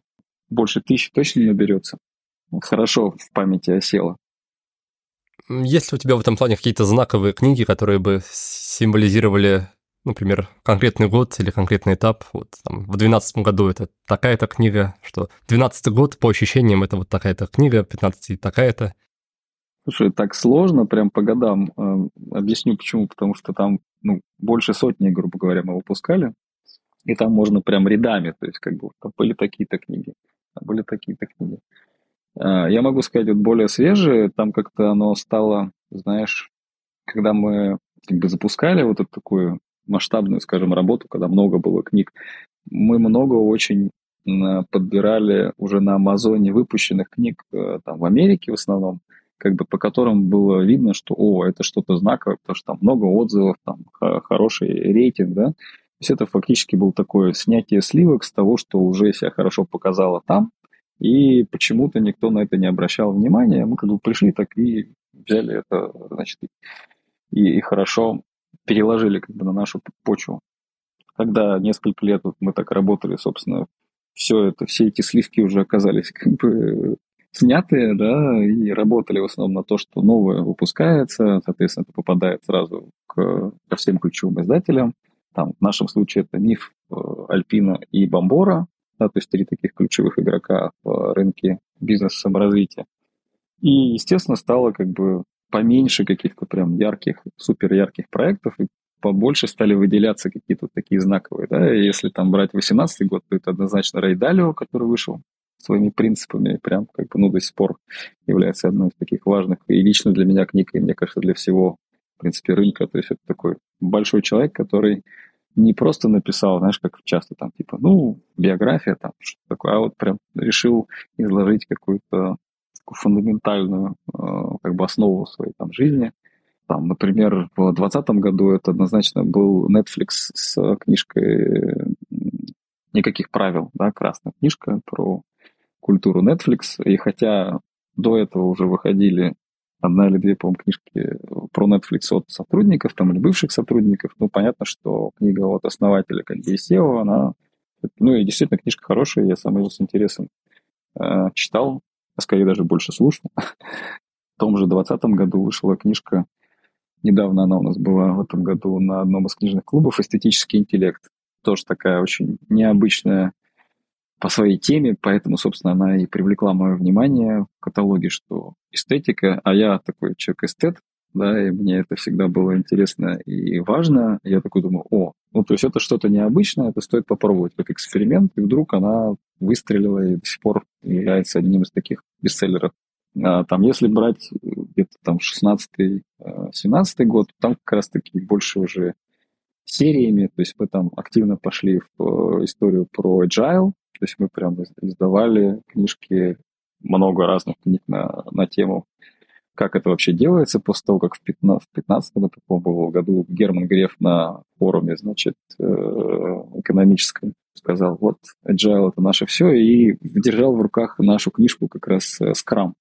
Тогда была эта история, параллельно была история с... Э, это был 15 год. Это была книжка про бирюзовые организации, которые сейчас тоже стали у всех как бы на слуху, и у кого-то со знаком жирным минус, у кого-то там со знаком плюс, но то есть мы фактически вот эту волну как бы начали, потому что мы издали, собственно, Фредерика Лалу, открывая организации будущего, и вот эта вся бирюза, как это сейчас у нас в России называется, пошла там самоорганизация, самоуправление, бла-бла-бла и так далее. 13, 12, 14 год, то есть там было просто очень много классных книг про там, таких базовых, э, про саморазвитие, там, например, там, гибкое сознание, про вот, установки ментальные на сила воли. Это одна из тоже наших таких прям знаковых книжек про что такое сила воли вообще, как она там укрепляется, как, почему там ее не бывает слишком много. Там Магонигал, ее сестру мы тоже издали про э, совершенно как бы уникальные, мне кажется, и важные, кстати говоря, книжки про игры, про видеоигры и про то, как это все вообще связано с реальностью. Я считаю, что это вообще супер недооцененная тема. Как я уже сказал, я такой геймер, то есть для меня это прям такая важная часть э, личности, и она совершенно никак не конфликтует там с чтением, с книгами, с музыкой, ну, то есть это как бы абсолютно все сочетается, но Магонигал правильно говорит, что мы будем жить в мире, в котором то, что сейчас э, происходит в видеоиграх, выходит на первый план. В российском обществе есть такое вот отношение, а, типа, игрушки там играют, ну, то есть вот что-то такое несерьезное, неважно. Потом, бац, и, значит, рынок э, видеоигр стал самым большим рынком развлечений в мире во всем, с очень большим отрывом. Там есть такой прикольный э, график, как-то нам показывали, очень э, наглядный, то есть там эти размеры рынка. Вся музыка, значит, все кино, кинотеатры, значит, стриминги эти, ну, типа Netflix там, да, и книжки, там, один из самых маленьких рынков, да, и видеоигры, там, по 150 миллиардов э, во всем мире. И, и, плюс, что самое тогда было тоже впечатляющая статистика, что сейчас, сегодня в мире геймеров, то есть людей, которые хотя бы иногда играют, больше уже, чем тех, кто не играет вообще. То есть мы фактически уже как бы живем в какой-то такой новой реальности. Ты идешь по улице, как бы ты этого не замечаешь, но количество профессиональных игроков в разные виды игр, э, людей, которые смотрят трансляции, подобно там чемпионатам мира по футболу, да, там трансляции чемпионатов по доте, там по Counter-Strike, они тоже там собирают какие-то дикие совершенно миллионные аудитории.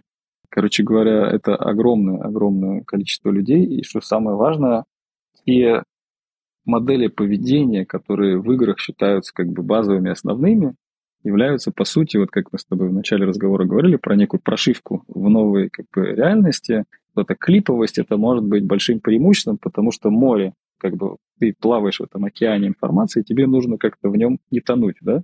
И вот эти современные игры, они, по сути, э, моделируют тот мир, в котором мы как бы будем жить там через 20, через 30 лет. И люди, которые сегодня там себя чувствуют комфортно, будут, скорее всего, комфортно себя чувствовать и в будущем, да? Вот, и в этом смысле один из таких фильмов, который иллюстрирует, как это вообще может выглядеть, это первому игроку приготовиться Спилберга, когда они там показывают это вот. Реальность, на мой взгляд, она очень похожа на то, что мы там будем видеть через там 10-20 лет. Вот, она не очень в каких-то моментах приятная, но вполне такая реалистичная.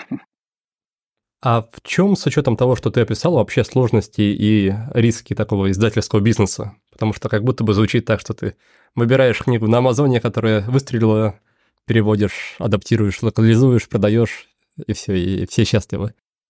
Таких умников много. Э, вот. Э, главный, естественно, риск в том, что у тебя никаких гарантий нет, даже если эта книга выстрелила э, там, на Западе, что она прям будет хорошо продаваться. Таких примеров очень много. Есть масса, например, бестселлеров, которые там в Америке продаются, а у нас вообще не продаются.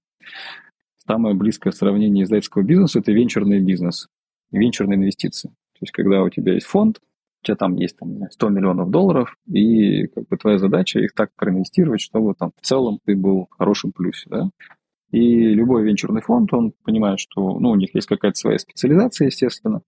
Они отсматривают проекты, и от 5 до 10 процентов у них вот есть тех успешных проектов, которые прям выстреливают, и на них такие, как они называют это, иксы, да, такие прибыли высокие, что, в общем, это позволяет содержать всю машинку, которая, ну, то есть инвестирует там, есть доля неуспешных проектов и есть доля как бы тех, которые, ну, как бы ок, да, то есть прибыльные, но не сильно.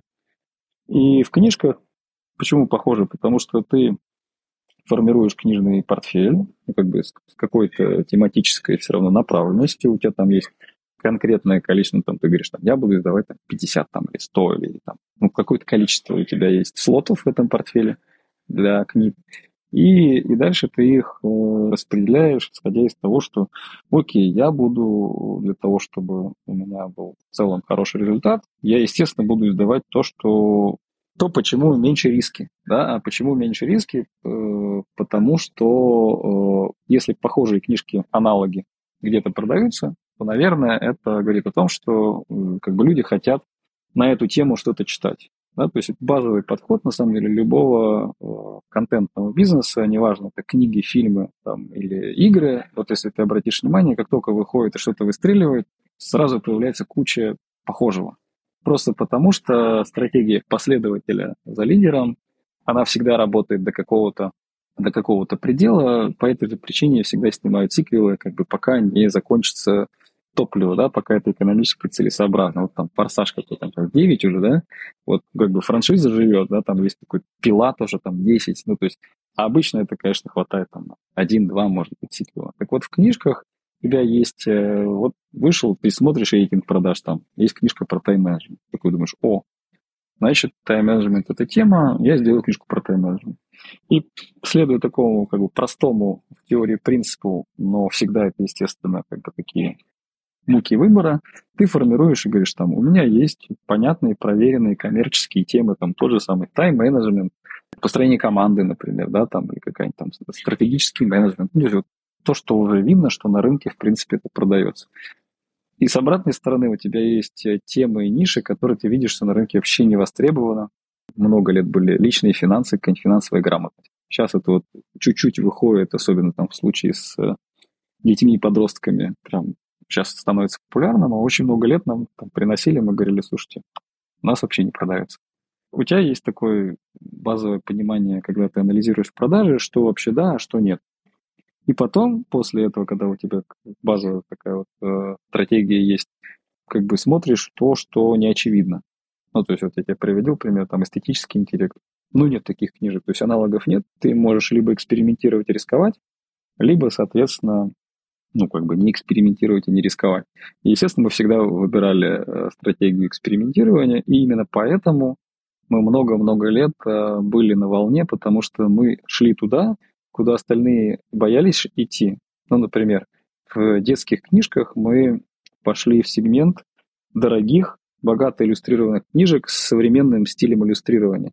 То есть, ну, мы сами, когда я как читатель смотрю, я говорю, блин, ну не нужны мне вот эти вот все э, золотые вензеля, там, классические, там, не знаю, какие-то акварельные, вот это вот все. То есть, ну, мне как бы уже от этого подташнивает, мне хочется чего-то такого более современного. А этого на рынке тогда не было.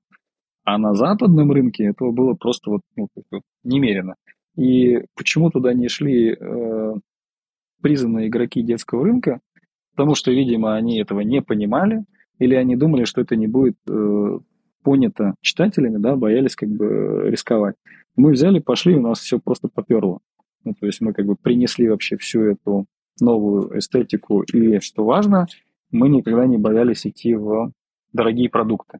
Там, в детстве, например, в детских книгах это актуально, потому что обычно часто выбирают по цене, потому что, ну, как бы детям книжек нужно много, там, и так далее, и так далее, а мы там, бац, как бы какие-то дорогие а, такие подарочные книги. В общем, у нас э, там удачно, да, там в случае с э, взрослыми книжками это как раз какие-то новые тематики, типа там выходит там тот же самый Джайл.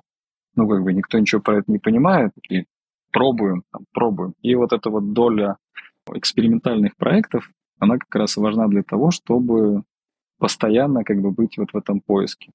А раз уж э, ты сравнил книжный бизнес с венчурным, мне интересно, почему в книжном бизнесе не делают какие-то MVP, там, из серии перевести одну главу и сделать его в электронном виде, или там, ну, что-нибудь, что можно протестировать, не вкладываясь в, полностью в издание книги.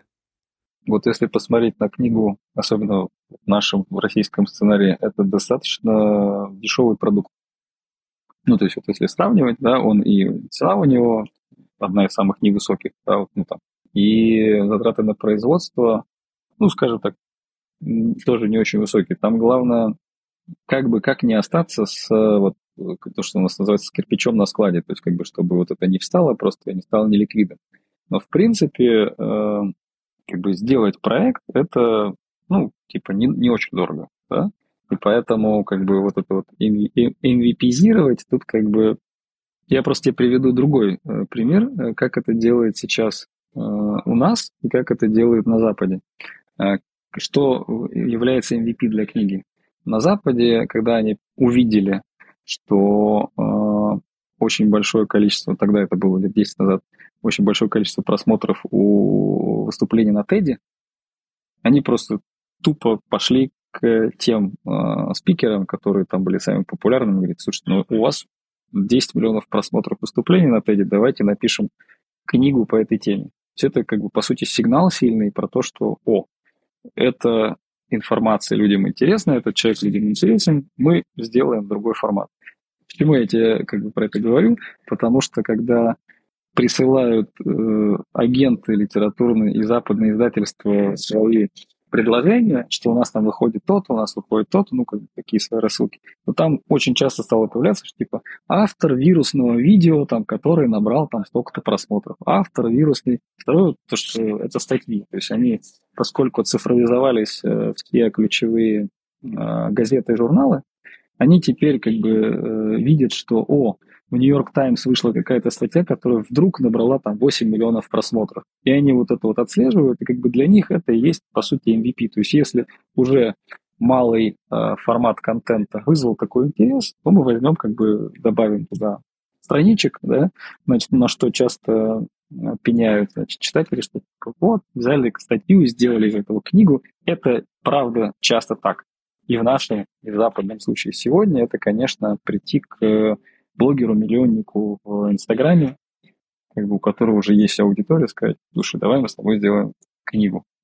А зачем, э, зачем это блогеру? Зачем блогеру работать с издательством? Хороший и правильный вопрос. То есть, в принципе, конечно, можно все сделать самому.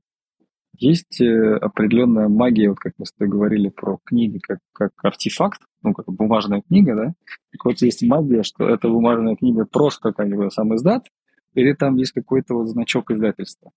это очень тонко уловимая как бы, грань, то что функционально, конечно, никакой разницы нет.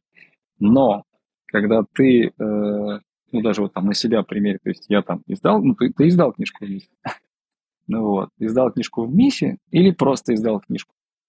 Это, а тем более сегодня, когда уже стало сильно проще сделать самому ну, как бы, сам издат, это, э, это не то же самое, как там 10 лет назад, например, я издал книжку, даже если типа сам, ну как бы это было такое прям что-то важное событие, да.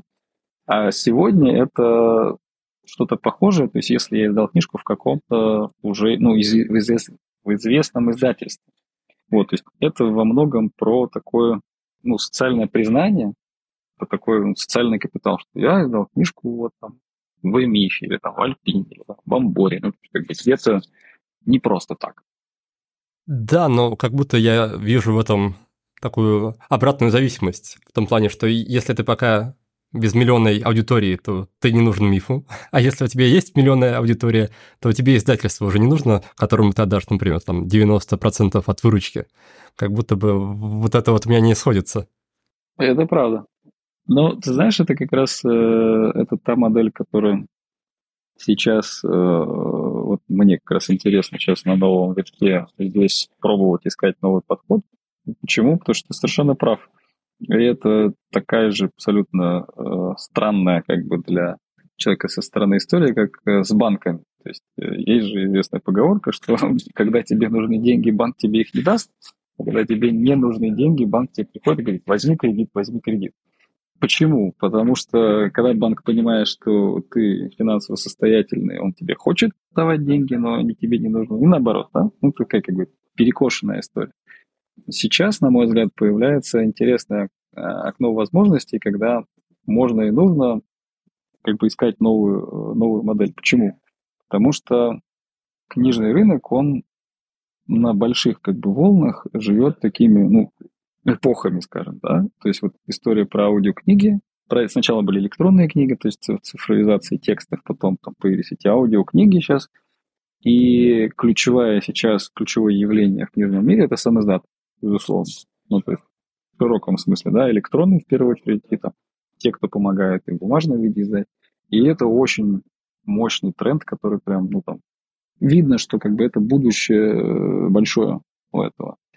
И тогда возникает вопрос, да, как, э, как бы издательство не превратиться в какой-то рудимент в этом новом мире, а потому что две полярности существуют. Вот как ты правильно сказал, издательская модель э, старой школы – это когда 90% пирога издателю, 10% автору, потому что так исторически сложилось, как бы вот такая модель, да?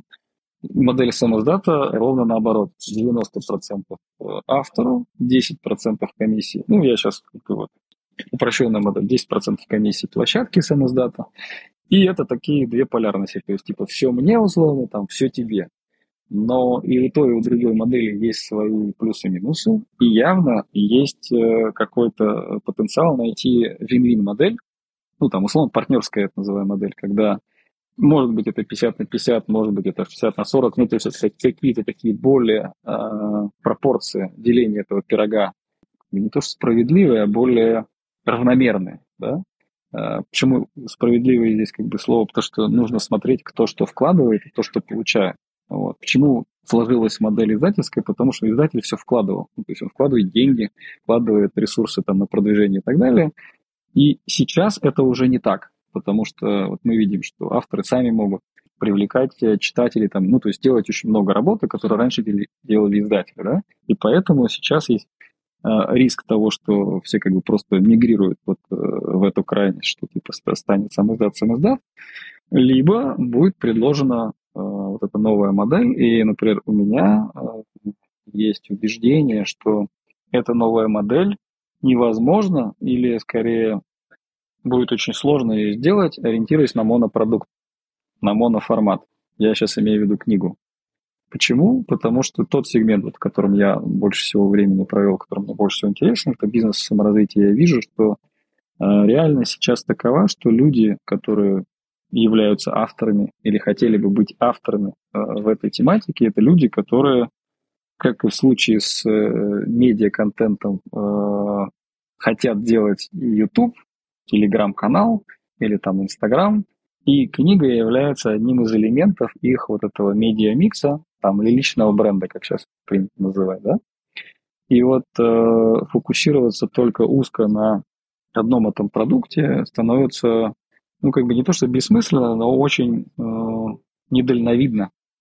Потому что, являясь вот этим узким специалистом, ну да, мы сделали как бы книжку, но я вижу много, общаясь как раз э, с авторами, с потенциальными авторами, что у них потребность гораздо шире. То есть потребность в том, чтобы был партнер, который поможет им, в принципе, ну, сейчас называется это продюсер, да, то есть там, я нанял продюсера, он там из меня делает, там, словно, рок-звезду. Но в чем штука, что продюсер это такая как бы история повезло, не повезло. Ну вот как Элвису повезло, у него был, значит, полковник, да, который стал с ним продюсером на всю жизнь, а, а как бы найти своего вот этого именно человека ну, довольно сложно. А если есть некий институт, ну, как издательство, да, продюсерский центр, там, в музыкальной сфере, там, это лейбл, да, везде есть вот этот э, посредник, по сути, который создает ценность тем, что ты туда приходишь, и ты как бы можешь вместе с этим партнером сделать гораздо больше, чем без него. Вот. И вот такое издательство нового типа в моем смысле, в моем представлении, это есть такой продюсерский центр, который предлагает тебе как автору сразу комплекс. И есть компетенция, что важно. То есть мы, э, да, у нас есть понимание, как делать книжные продукты, и мы э, готовы расширять свой набор компетенций, чтобы делать не только книжные продукты. В нашем случае это курсы, которые МИФ сейчас уже делает, да, там э, форматы лекций, мастер-классов, ну, то есть вот такого живого или записанного видео, например, э, материала, аудиоматериала.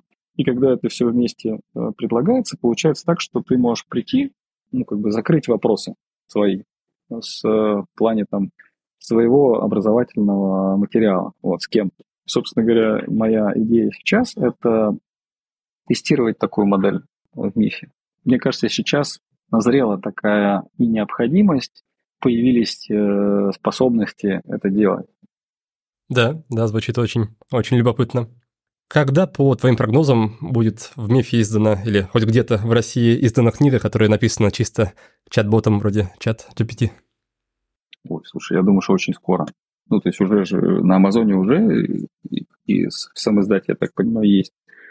Знаешь, эта тема тоже очень такая актуальная и, и важная. Мы буквально тоже читали в этом году одну из наших книжек. Кстати, рекомендую а, про вот такое будущее, все эти чаты и искусственный интеллект. Шикарная книжка, называется а, ИИ 2041 10 образов нашего будущего.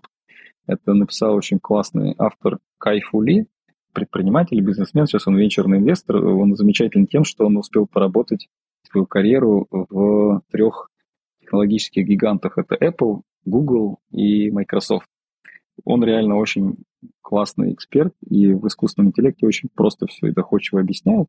И там книжка, которая состоит из 10 рассказов, 2041-2041 год представляет, значит, что там будет, да? Там 10 рассказов, которые, ну, некие такие зарисовки, как бы, что как будет устроено. И, естественно, там тоже есть про вот эти вот создания, как бы, контента, что люди, в принципе, будут вытеснены из этой сферы там практически полностью. Ну, и как бы книжка была написана в 20 первом, по-моему, году, ну, то есть до вот этого вот сейчас э, такого взрыва этого чат GPT-3, это же было, по-моему, в ноябре прошлого года, да? То есть, короче говоря, они это все чуть-чуть предсказали. Сейчас, конечно, это наша реальность. Я думаю, что для меня вопрос не в том, когда выйдет первая книга, она выйдет очень скоро, на самом деле. А, и что, что еще важнее, сейчас все, что мы будем видеть, оно будет, скорее всего, сделано с участием чат GPT, да, ну, шире возьмем, да, не обязательно чат GPT, но вот этой, этой технологии, как бы такого умного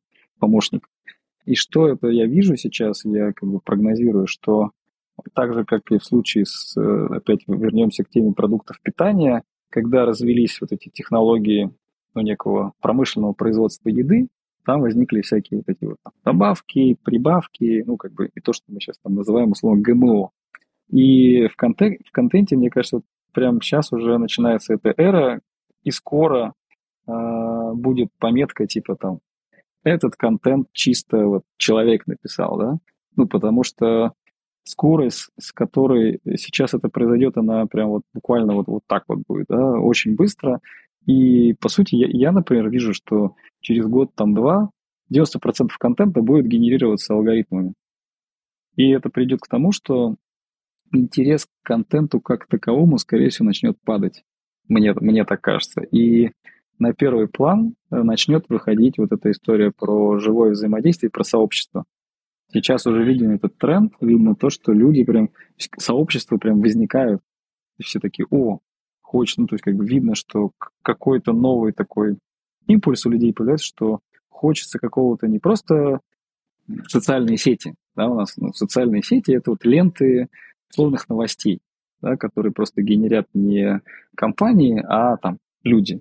Так вот, социальные сети, на самом деле социальные сети – это сообщество, где люди действительно друг с другом взаимодействуют, общаются, э, у них есть какие-то форматы для этого. И возвращаясь к тому, что мы вначале говорили, книжный клуб еще и э, может быть как раз э, основой для такого сообщества, потому что люди, читающие какую-то тематическую литературу регулярно, общающиеся онлайн офлайн, ну, то есть как бы в каких-то форматах, они, по сути, объединены вокруг чего-то.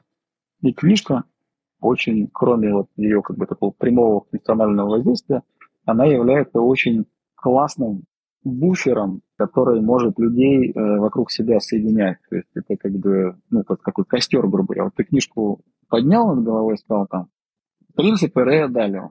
Кому интересно? Все такие чик-чик-чик-чик-чик, как бы о, мне интересно, мне интересно. То есть это уже как бы некий такой маячок, на который как бы люди слетаются, да.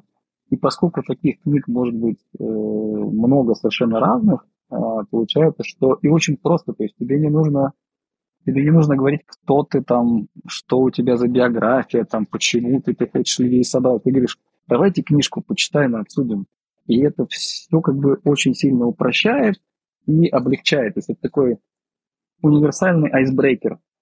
Вот. И поэтому, возвращаясь к тому, что если мир идет к тому, что контента становится слишком много, он становится как комодити, больше будет цениться именно взаимодействие социальное, и на первый план будут выходить компании, которые умеют это делать. Потому что вот смотри, а, вернемся как бы чуть на, на шаг назад. Весь современный грамотный э, маркетинг, за исключением рекламы, это контентный маркетинг. Сегодня это просто как бы вот как «Отче наш». Мы были первым издательством, которое в 2000, если не ошибаюсь, в 2013 году издали книжку «Контент-маркетинг», как называлась. Десять лет назад, когда мы издавали книжку «Контент-маркетинг», я тебе скажу, вообще никто не понимал, что такое контент-маркетинг. Ну, то есть это не было непонятное словосочетание. Да, все понимали, что такое интернет-реклама.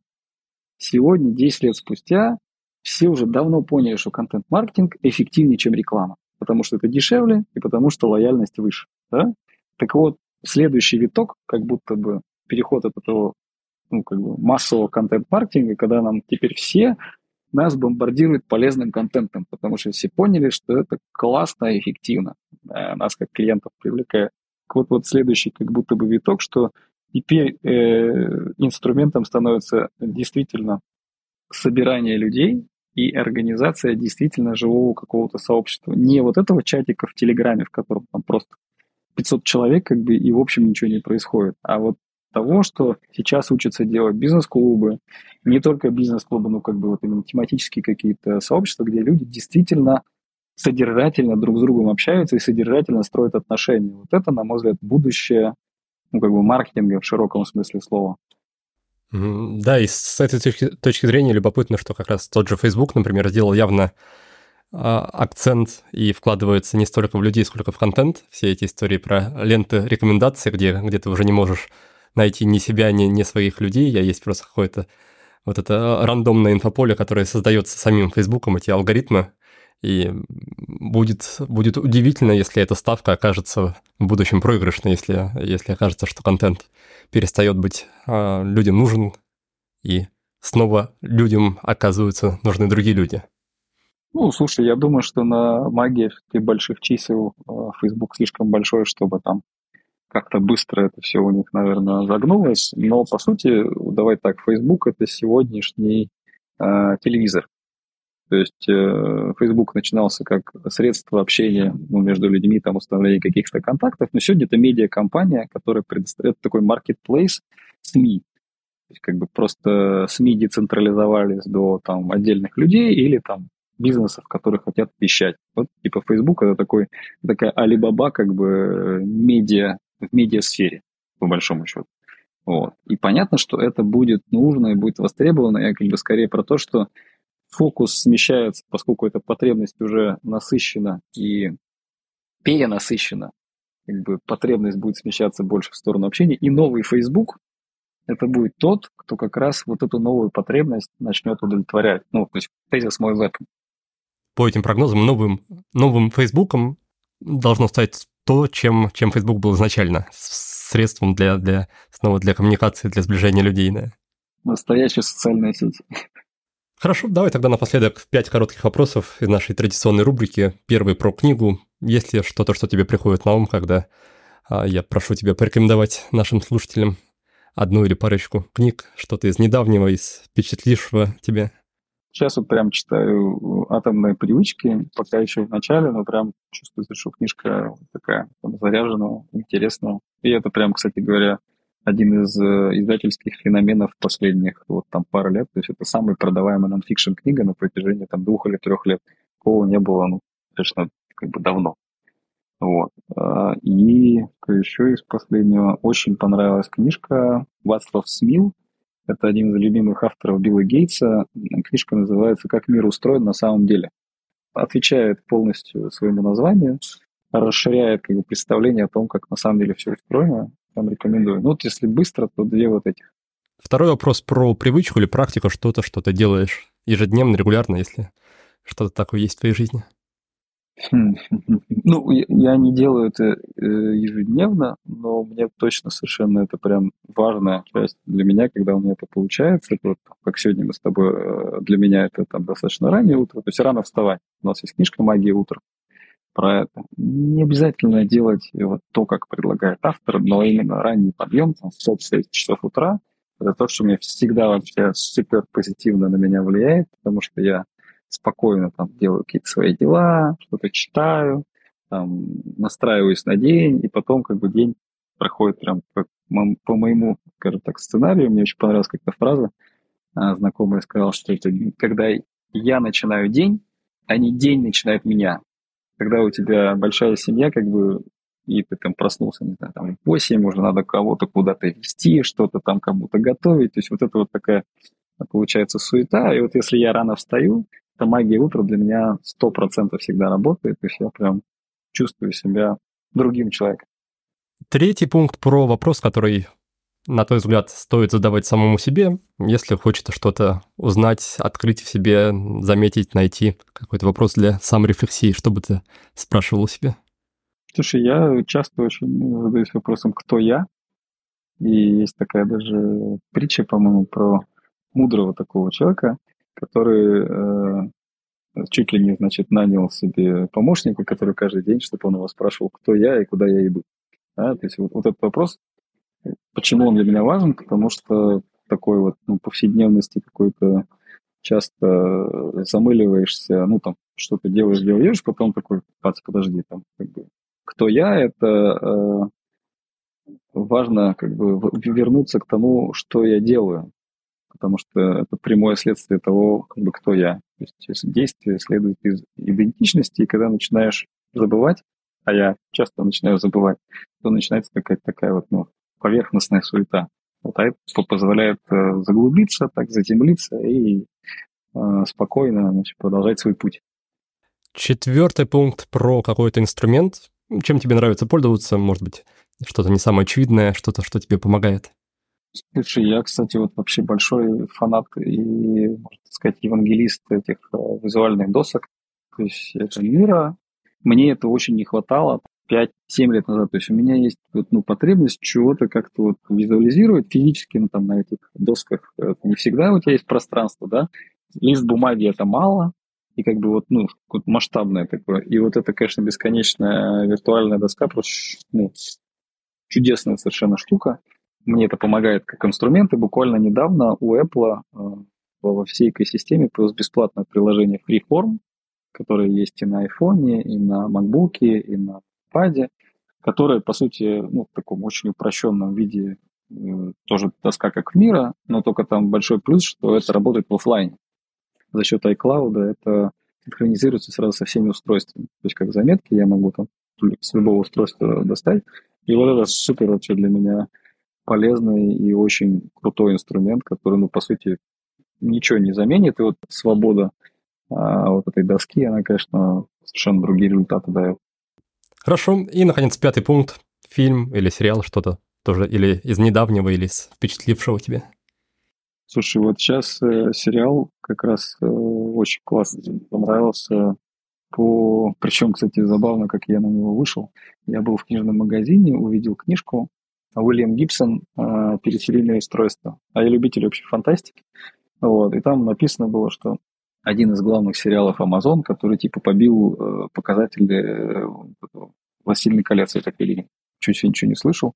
Значит, погуглил, посмотрел – и посмотрели мы прям очень сильная штука. Почему? Потому что, во-первых, Гибсон у многих фантастических фильмов более-менее сюжеты уже как бы понятные, да, вторжение пришельцев, там, что там, что путешествие во времени.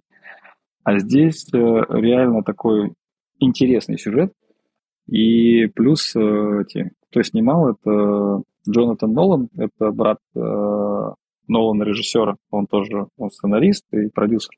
Вот. И они делали, то, что я, кстати, начинал смотреть, не посмотрел, вот это «Мир Дикого Запада» они делали. И вот это сейчас их новый сериал. Я прям очень рекомендую, такой сильный, такой мрачный, там как раз про будущее, про 2100 год, про 2030 год. А повтори название, пожалуйста, я не уверен, что расслышал. «Периферийные устройства». Тоже из классных фильмов, которые прям э, считаю стоит посмотреть. Это который Оскар получил фильм за лучший иностранный фильм немецкий э, на Западном фронте без перемен по ремарку про Первую мировую войну. Прям такой сильный фильм. Класс, класс, Артем, спасибо большое за рекомендации, в целом за, за эту беседу. Если что-то еще, что ты хотела бы напоследок сказать или куда-то направить слушателей, чтобы они могли с тобой познакомиться поближе? О, если познакомиться. Ну, можно зайти на канал на мой, там есть рекомендации э, по большей части бизнесовых книжек, ну, их там как бы они не часто выходят, но, общем, если, если хочется следить как за рекомендациями, то SEO Reads э, наберите в поиске в Телеграме. До встречи на просторах книжных клубов. Отлично. Тогда еще раз спасибо тебе, Артем. Спасибо всем, кто нас сегодня слушал. Успехов и до новых встреч. Спасибо. Пока-пока. Этот выпуск завершен, но есть еще много-много способов познакомиться поближе с нашим проектом или же поддержать нашу работу. Во-первых, вы можете приобрести одноименную книгу, которая доступна на Litres в электронном и аудиоформатах, а также ее можно заказать в печатном виде с моим автографом, я ее подпишу для вас и отправлю по почте. Дальше у нас есть отличные курсы «Спи сладко про здоровый сон» и курс про то, как освободиться от сигарет, который так и называется свобода от сигарет. И на тот и на другой курс сейчас действуют очень низкие цены. Участие стоит всего лишь 1900 рублей за весь курс. Также у нас по-прежнему действует наш любимый флагманский легендарный тренинг КПД, курс полезного действия. Мы не проводим новых потоков, но он доступен в записи, так что вы можете пройти его самостоятельно и на практике узнать, как же встраивать привычки, как же приходить к целям безболезненно, без насилия над собой, а скорее легко и с радостью. Помимо этого, вы можете оформить доступ к записям наших встреч в рамках книжного клуба, где мы разбирали самые классные книги, все на те же темы, сила воли, привычки, дисциплина, работа мозга, осознанность. Разбирали каждую книгу на трех, по-моему, созвонах, и каждый сезон я проводил лично, готовился к нему, подбирал разные интересные вопросы, углублялся в книгу. В общем, было и остается полезным. Еще вы можете познакомиться с моей текущей деятельностью. Напомню, что сейчас я занимаюсь психотерапией в рамках подхода IFS – Internal Family Systems. Подход очень классный, я его нежно люблю. Возможно, и вам принесет большую пользу. Так что если вы какое-то время уже думали над тем, чтобы попробовать на практике психотерапию, узнать, что же это такое, то приглашаю, приглашаю вас к себе. Наконец, если вам не интересно ничего из этого, но вы просто готовы поддержать проект, у нас по-прежнему работает страничка на Boosty, и вы можете стать патроном, патроном подкаста и перечислять нам небольшие взносы на развитие нашего проекта, на создание дальнейших выпусков подкаста. Ну и просто пишите, делитесь своей обратной связью, вашими теплыми словами поддержки. Каждый раз это очень ценно, очень радостно получать, читать это от вас. Поэтому буду с нетерпением ждать ваших комментариев, сообщений, писем на почту. Связывайтесь со мной в любом удобном для вас формате или канале. Еще раз большое спасибо, что поддерживаете нас, остаетесь с нами. Успехов и до встречи в следующем выпуске.